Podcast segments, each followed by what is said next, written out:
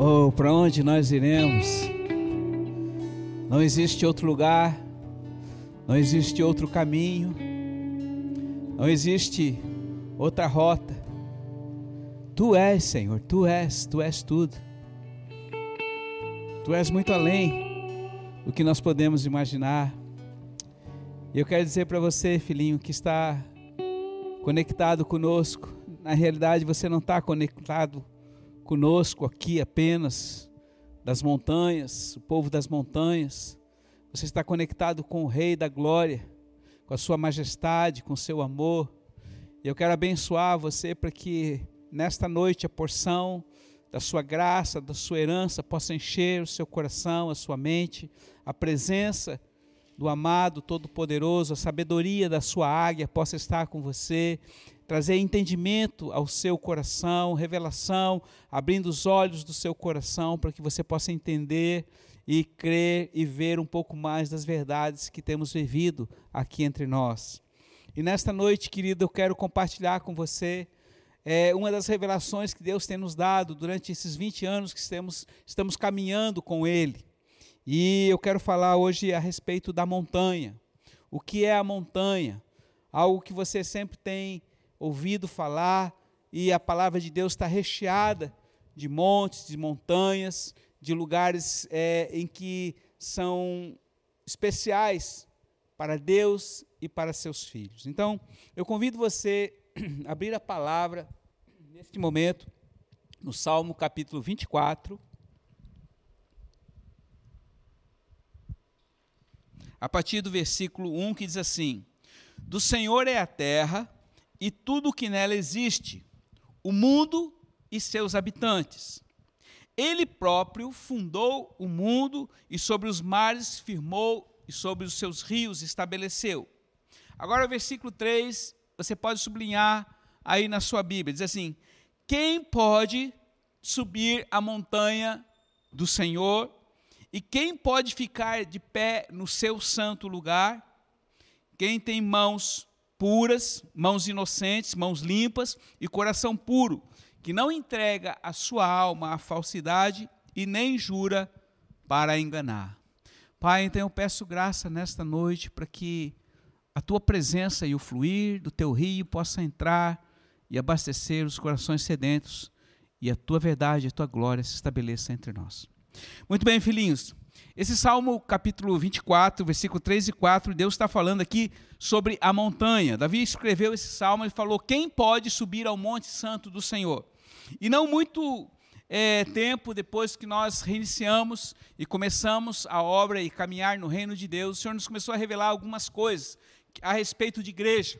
Eu sempre procurei viver a igreja conforme está escrito na palavra, desde a sua fundação, no início de quando o Espírito Santo desceu ali no Pentecostes e em Jerusalém, quando os, 120 estavam orando e buscando a presença, e quando veio o, poder do Espírito Santo sobre eles, então eles passaram a falar em outras línguas, e aí começaram os dons sobrenaturais do Espírito, e começou então algo que era desconhecido, ou seja, algo que estava acontecendo, que foi gerado exatamente no coração de Jerusalém. Jerusalém é a mãe da igreja, é a rainha, é, a, é aquela que, é, que, que, gerou a igreja, porque foi dali que ocorreu toda a, a, a mudança, a transformação, e o reino de Deus então passou a ser expandido de Jerusalém para todas as nações da terra através da ação do Espírito Santo. E esse mesmo Espírito Santo, ele continua agindo e operando de uma forma sobrenatural nos dias atuais. Ele não ficou ficou condicionada dois mil anos atrás.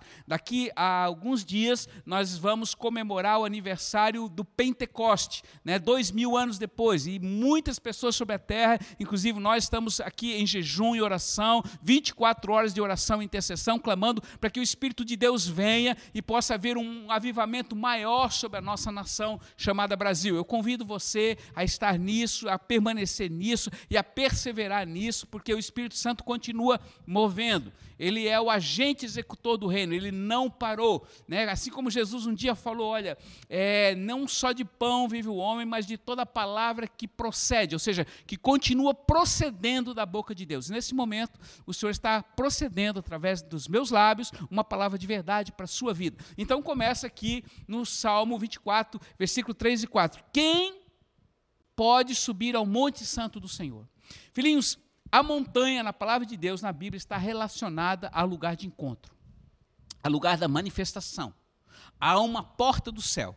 E nós podemos lembrar em muitas ocasiões que é, essas montanhas foram diretamente direcionadas às pessoas a receberem diretamente de Deus.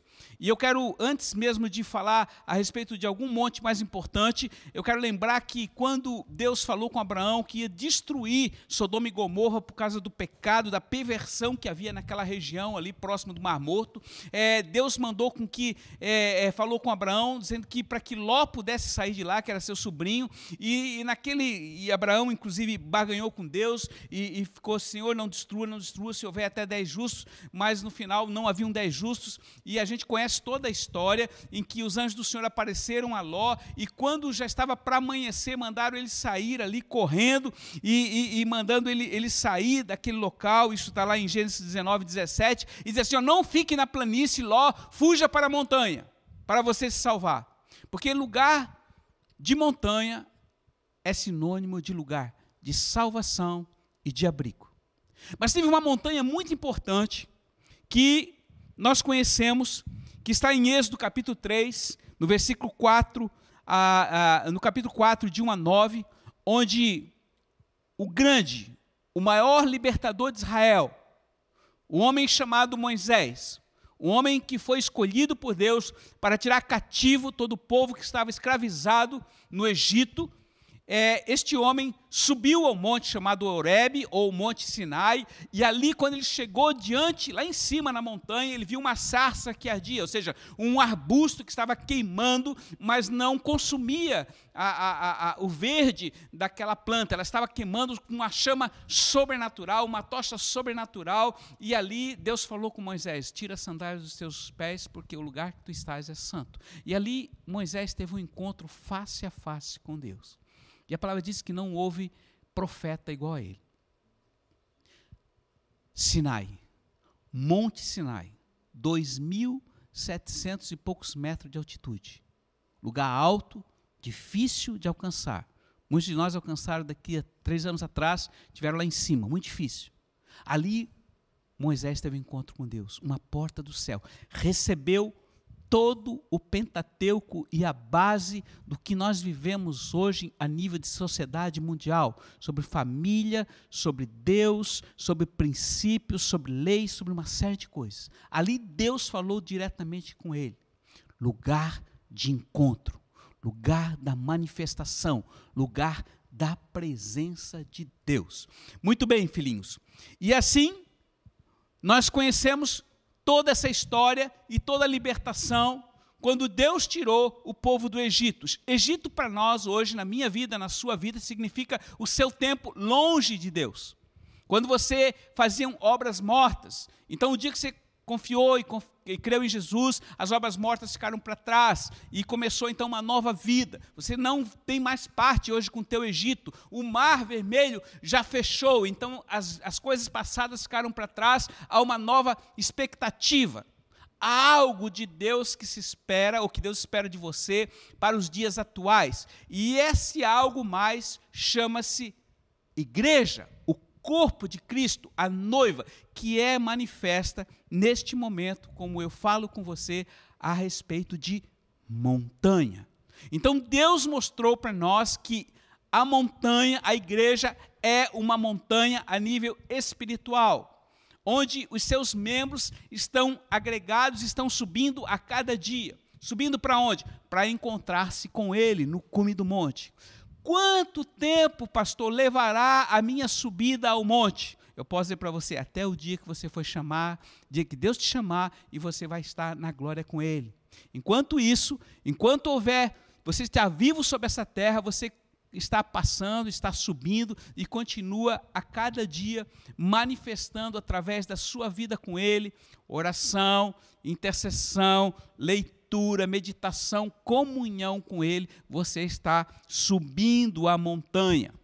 E eu posso dizer para você o seguinte: a montanha é tão importante, os montes são tão importantes na palavra de Deus, que Jesus mesmo, quando ele fez aquele sermão que nós conhecemos, o Sermão da Montanha, que está em Mateus 5, 6 e 7, que ele dá um resumo ali sobre abandonar o pecado, suportar a injustiça e fazer o bem, ele chamou os discípulos ali, ele chamou para a encosta da montanha que estava próximo ao mar da Galileia, e ali ele ministrou aos discípulos. Logo em seguida também, é, aliás, ele ministrou a multidão, mas lá no capítulo 6 de, de, de, de Lucas, é, ele chama também é, os discípulos para chamá-los como os apóstolos, aqueles que seriam formados. A palavra diz que ele saiu, Jesus saiu, foi para um monte, orou no monte, teve um relacionamento direto com Deus no monte, e ali Deus deu a eles o nome dos doze que ele deveria sair, para que eles fossem formar, esses homens forem formar a base, as colunas daquilo que seria a igreja e do que nós conhecemos hoje. E muitos deles estão ainda com seus nomes aqui arrolados, de forma que eles sustentam a, a noiva de Cristo. Então a montanha tinha seu lugar especial. Teve um tempo também que Jesus foi lá para o Hermon. No capítulo 9 de Lucas, ele fala que ele foi para o Hermon, levou contigo, consigo Pedro, Tiago e João, e eles ali muito próximos, de repente ele transfigurou, e era inverno no Hermon naquela época, nós sabemos que o período que ele ali esteve, havia neve naquele local, e a palavra diz que o rosto dele, as vestes dele resplandeciam tal com a clareza da neve. E o próprio Pedro, e, e, não sabia o que fazer, disse, Senhor, é bom que tu estejas aqui com, com Elias, e esteja aqui com Moisés, e que tu possas então fazer com que a gente faça uma tenda para você. Enfim, eles estavam nesta montanha chamada Hermon, e ali também o Senhor teve um encontro com o próprio Pai. Montanha, lugar de adoração, lugar de refúgio.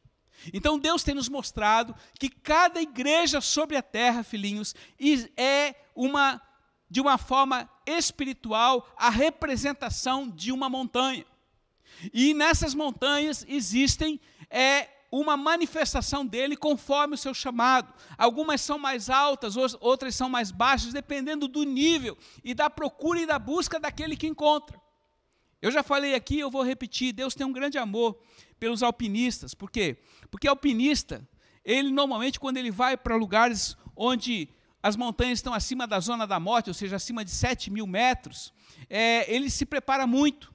E quando ele vai para chegar no cume, ele vai para dar a vida e muitos não são poucos alpinistas, principalmente no Everest, já mais de 130 pessoas já perderam a vida desde que ele foi conquistado a primeira vez em 53. Muitas pessoas desaparecem, morrem ali por falta de oxigênio, porque às vezes conseguem atingir o, o, o cume, porque tem um só objetivo, mas depois que já atingem o cume, muitas vezes já relaxam, estão cansados, estão esgotados e acabam morrendo na descida. Mas Deus tem um amor especial pelos alpinistas porque eles têm um propósito. E quando um alpinista tem um propósito, ele faz tudo, ele dá a própria vida, ele, ele deixa tudo para chegar e ficar meia hora apenas no cume de uma montanha, seja o Everest, seja o, o, o K2, seja as montanhas mais difíceis que possam existir. Nós sabemos que muitos deles se preparam durante anos em caminhadas e exercícios para chegar ao cume do monte. Hoje Deus está falando para você, filho, eu amo aqueles que não ficam no vale apenas olhando a montanha, mas eu amo aqueles que sobem a montanha para me encontrar. Ah, pastor, mas subir a montanha é uma coisa muito difícil. É difícil. É difícil e eu posso dizer para você: exige de você tudo. Exige de você todo o sacrifício necessário para você alcançar aonde Deus quer que você chegue. Por isso ele falou: quem subirá? Muitos sobem. Muitos estão vindo. Muitos querem o Senhor, muitos desejam o Senhor e querem ser amados pelo Senhor e querem estar ali juntos do Senhor, protegidos do Senhor. Então ele disse: Venham, venham a mim. Vocês estão cansados, oprimidos, sobrecarregados no vale, de tanto estresse, tantos problemas, tantas dificuldades, venham para mim. Ele convida. E não são poucos os que começam a subir. Mas lá,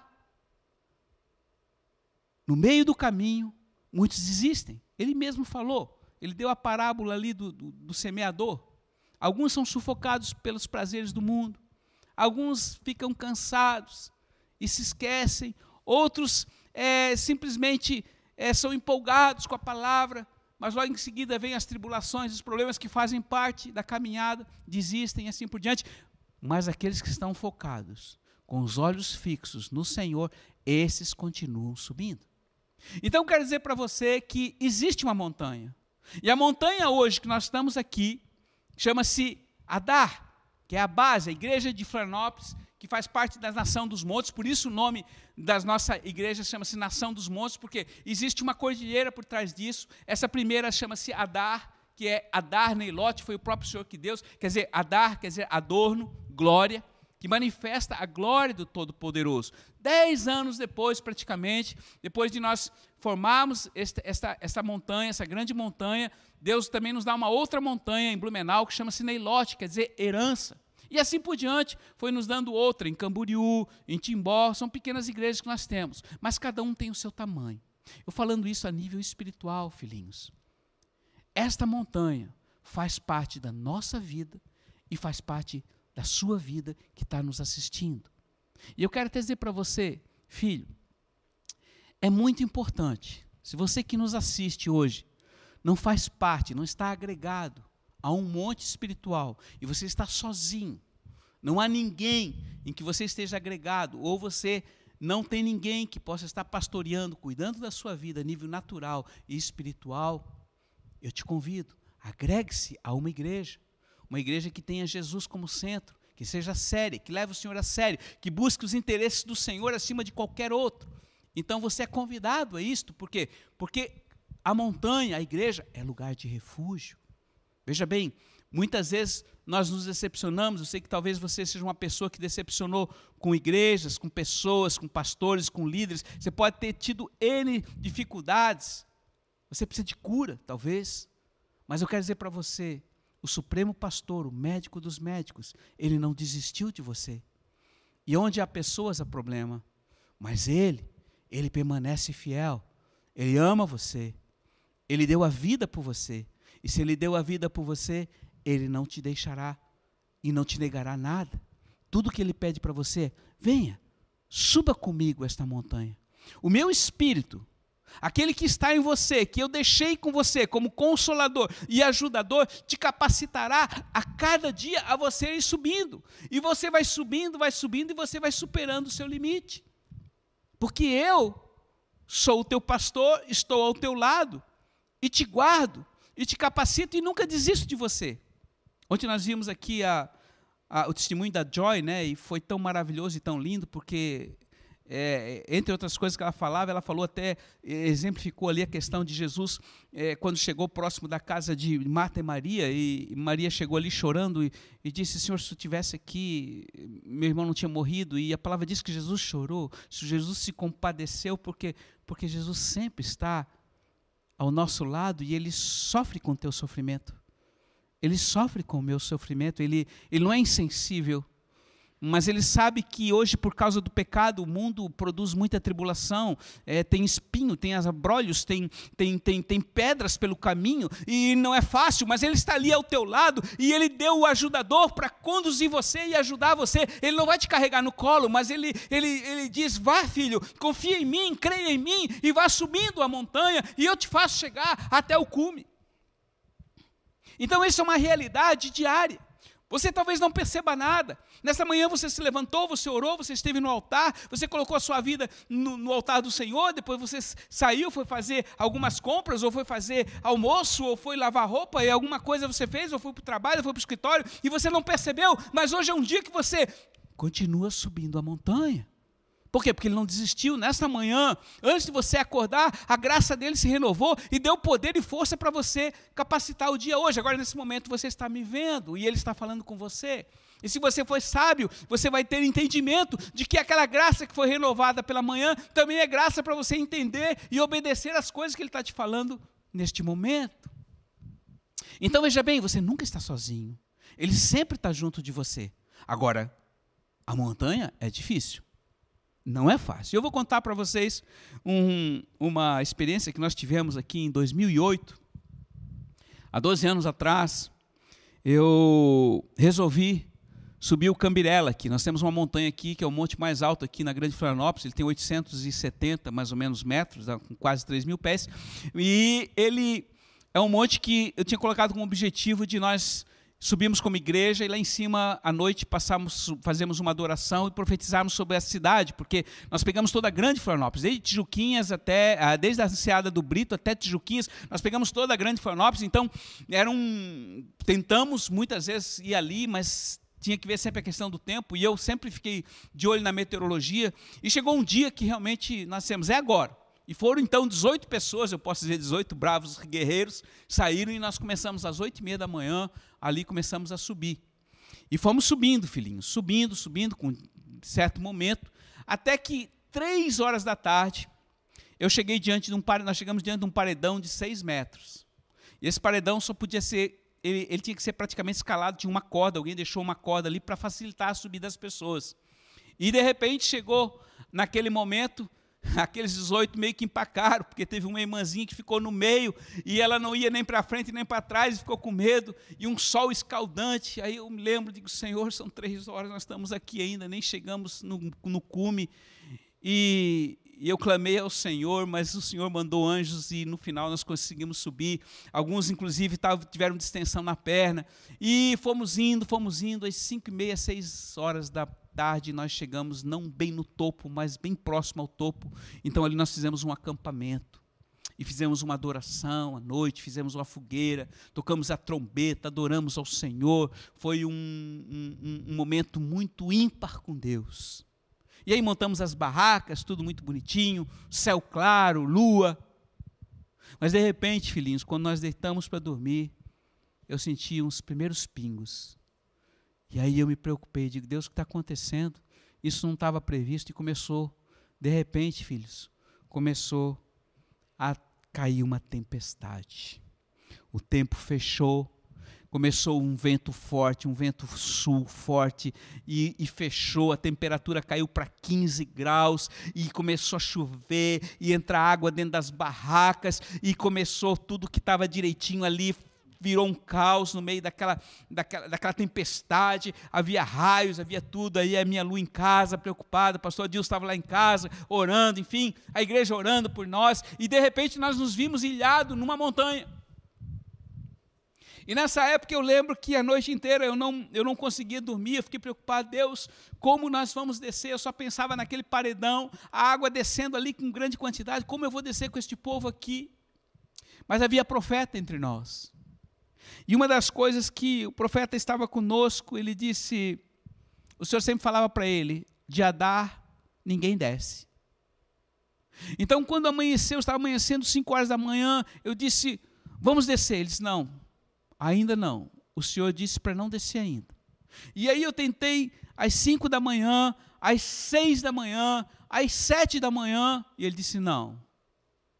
Mas chegou às nove horas, queridos. Nove horas, eu tomei uma decisão e eu disse: olha, nós vamos descer agora. Aí ele falou: agora você pode, nós vamos descer. Então, quando eu saí da barraca, estava tudo muito frio, ainda nebuloso. Foi de repente assim, como se o céu tivesse aberto e aí, de repente, o que, que nós vimos? Um helicóptero, um helicóptero da Polícia Militar, pasmem, chamado Águia 2.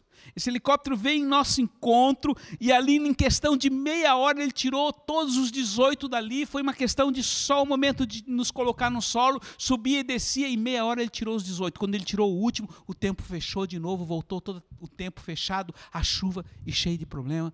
E quando nós chegamos aqui, era um, nós fomos num sábado, domingo à noite, nós fomos, estávamos na outra sede ali, começamos a glorificar a Deus pelo grande milagre que Ele tinha nos dado. E sabe que palavra Ele nos deu lá em cima, filhinhos? Enquanto nós estávamos no meio da tribulação, Ele nos deu a palavra do Salmo 91. O que, que experiência nós tivemos e que o Senhor nos mostrou ali? Ele mostrou que aquela montanha e aquela tempestade foi próprio da vontade dele, para ele mostrar que apesar de tudo que estava acontecendo de tempestade ao nosso redor, nós estávamos guardados debaixo das suas asas.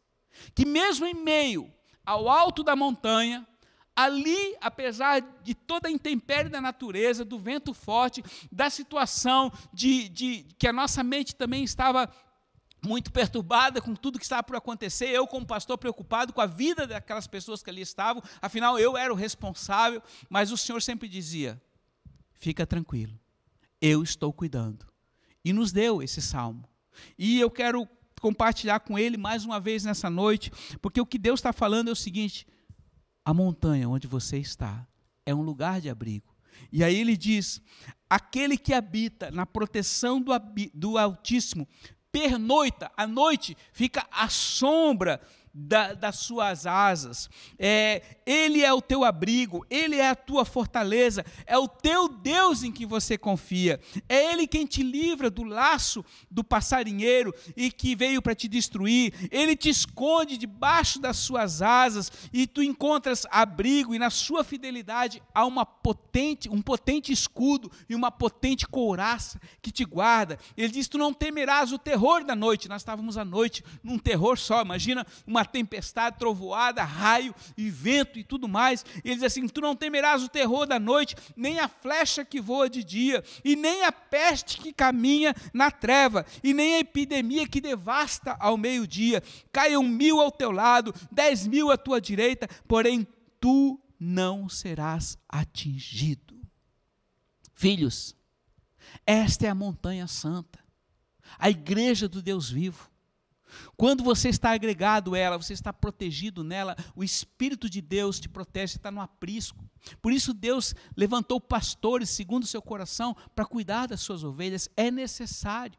Veja, igreja não é uma organização é, é, que tem uma estrutura e um prédio que reúne pessoas. Não, igrejas são pessoas. É um organismo vivo, onde o Espírito de Deus atua na vida de cada filho e que pode se mover através do sangue. E quando eu falo do sangue, é o sangue de Cristo que move através do Espírito de Deus. Então eu quero dizer para você, existe essa montanha e Deus quer dizer: vem, filho, não desanima, não olhe para o vale, não olhe para trás, não olhe para o seu passado, olha para mim, autor e consumador da sua fé. Hoje de manhã eu ainda falei, Romanos, é, Hebreus 12, desvencilha de tudo aquilo que te impede. E hoje eu posso perguntar para você: o que impede você de se chegar mais perto do Senhor? O que impede você de chegar ao cume do monte? O seu estado físico? A sua doença, a sua enfermidade, saiba, Ele está acima de todas essas coisas. Ele é poderoso para trazer sobre você o espírito da perseverança. Não desanima. Há uma montanha, há um cume, e ele te espera lá, sabendo que aqueles que chegam lá, ele, ele, ele faz uma pergunta, ele diz assim: quem há de permanecer? Por quê? Porque são poucos os que chegam no cume. E para você chegar no cume, você tem que permanecer. E existem duas condições que ele fala: mãos limpas e coração puro, e que não fala dolosamente mentiras, engano. Filhos, eu quero dizer para você, às vezes, nós somos tão influenciados neste mundo que faltamos muitas vezes com a verdade. Algumas mentirinhas aqui, uma mentirinha ali, você está acostumado. Mas eu quero dizer para você, Jesus foi bem claro: o pai da mentira é Satanás. Não minta, seja verdadeiro, assim como ele é verdadeiro. Estar hoje, conquistar a montanha, chegar ao cume do monte significa seja verdadeiro como ele é verdadeiro. Eu sou o caminho, eu sou a única verdade e eu sou a única vida. E a vida não está no vale, a vida está no cume do monte. Então, essa é uma verdade que nós vivemos. Existe uma montanha, existe uma cordilheira de montanhas, e mesmo em meio a essa caminhada de 20 anos que nós estamos nesse monte hoje, chamado Adar, Deus nos deu vários patamares. E cada momento, em cada local onde a gente começa a subir, Deus vai trazendo graça revelação daquilo que precisa ser necessário. A primeira coisa, quando quem chega nessa montanha tem que lutar com espíritos malignos. Por quê? Porque sempre que você decide tomar uma decisão de subir o monte, saiba que Satanás, o inimigo de Deus, se levanta contra você e tenta de tudo para que você seja impedido a chegar a este corpo. Mas saiba, Deus te deu armas. Lembra da armadura que nós falamos aqui? Revista-se dela. Usa a espada, usa a tocha, usa o escudo. Vá para cima dele.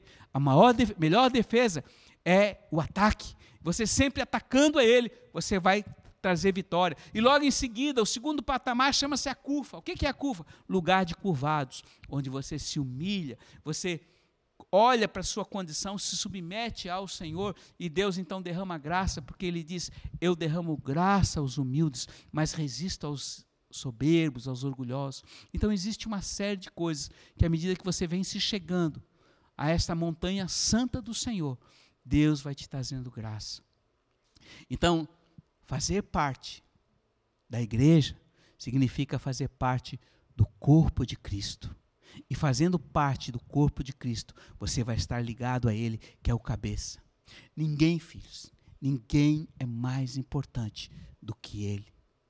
Nós estamos aqui hoje, todos os dias, fazendo uma transmissão não para sermos conhecidos, não, não, não, mas para que Ele seja exaltado, para que você conheça e possa receber um pouquinho desta revelação que nós temos vivido. E eu posso dizer para você, não é exclusividade nossa, é exclusividade de todo aquele que ama e é apaixonado pelo Senhor. Nesta noite, então, eu quero dizer para você, filho, Ele está aí ao seu lado, Ele abraça você, Ele te convida, vem para mim, não pare. Eu sei que talvez você esteja um pouco desanimado quando você olha a televisão, você olha as notícias do celular, todas as coisas são ruins. Mas ele disse: tem de bom ânimo, eu venci o mundo. O mundo vai de mal a pior. O Deus desse mundo é Satanás. Ele não tem nada de mim. Mas eu tenho vida eu tenho paz, eu tenho alegria e eu quero dividir isso com você. Então venha, suba a montanha comigo. Não olhe para a circunstância, não olhe para a situação, para o que as pessoas falam. Olhem para mim. Eu dei a minha vida por você, disse Jesus. E se eu te dei a vida, eu não te nego mais nada. O que eu tenho para você, nem olhos viram, nem ouvidos ouviram, nem jamais penetrou em coração humano Vem para mim, habita em mim, e eu te levarei para as alturas, e como águia te farei voar. E filhos, a experiência que nós tivemos naquela montanha foi tão significativa, porque em dez minutos eu estava no solo. E uns meses antes eu tinha subido naquela montanha para fazer um, uma subida de reconhecimento. Eu levei três horas e meia para descer e tinha me perdido pelo caminho. Cheguei, já era de noite, já tinha, escure, já tinha escurecido. E eu vi o grande milagre de eu poder estar em dez minutos com pelas asas da águia. Foi um helicóptero mecânico, mas eu sabia que era o Senhor que estava nos trazendo de volta para um lugar seguro, porque Ele estava cuidando de nós. Foi apenas uma experiência de um dia essas 18 pessoas amadureceram em Deus, ficaram mais fortes em Deus, porque viram a boa mão do Senhor sobre suas vidas. E eu quero dizer para você: você não está sozinho. Você pode estar aí passando uma grande tempestade. Talvez a barraquinha aí da sua vida esteja balançando com um vento forte. Talvez a água entre um pouquinho na barraca, como entrou em muitas barracas. Talvez esteja um pouco frio, mas saiba, você não vai perder a sua vida. Ele disse: você pode ser, ser abalado, mas você não vai ser destruído, porque eu cuido de você. E quando passar isso, você vai sair dessa situação bem mais forte. Coloca a mão no seu coração agora. Eu quero orar com você.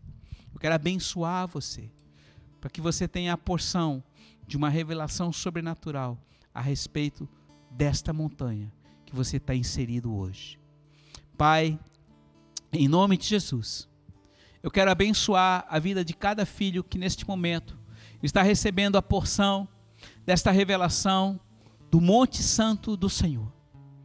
Que todos, Pai, possam olhar para o cume da montanha onde tu habitas e tomar uma decisão de subir e continuar subindo, e não olhar para o vale e nem olhar para trás como foi a mulher de Ló e se tornou como uma estátua de sal mas antes eu prossigo para o alvo e estejam na montanha, abrigados na montanha, e sejam por ti guardados debaixo das tuas asas.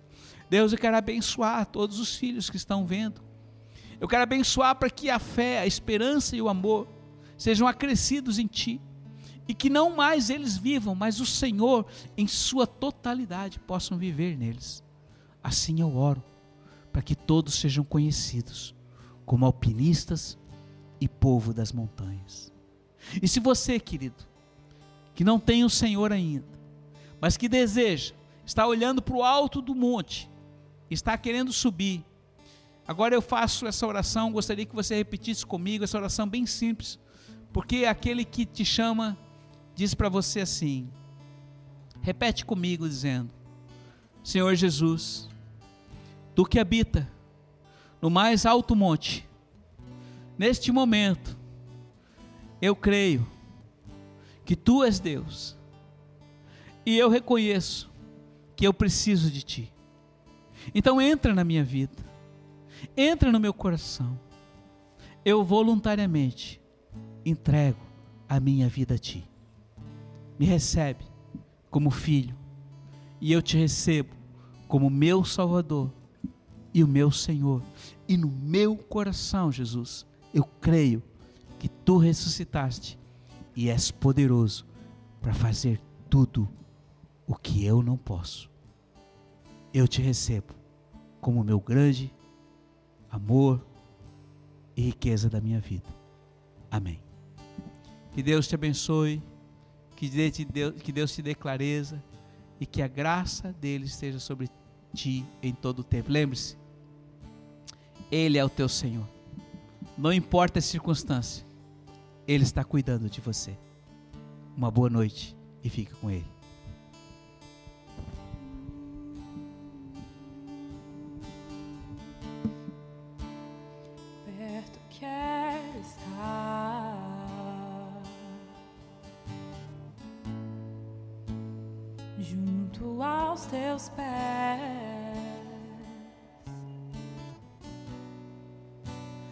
Pois prazer maior não há. Que me render e te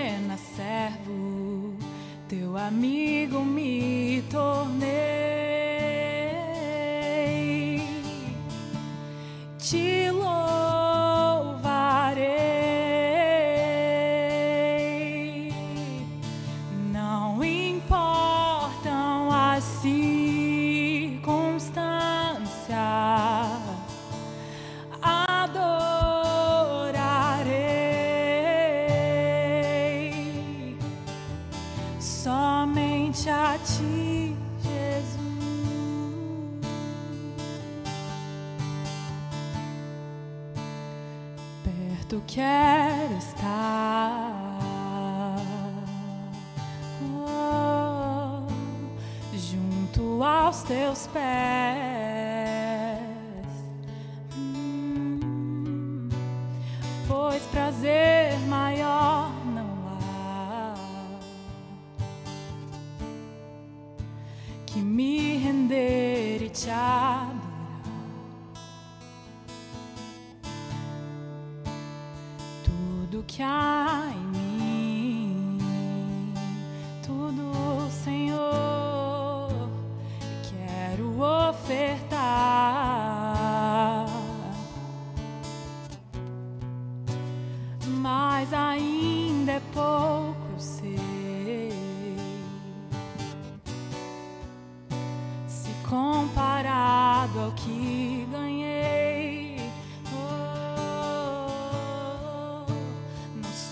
apenas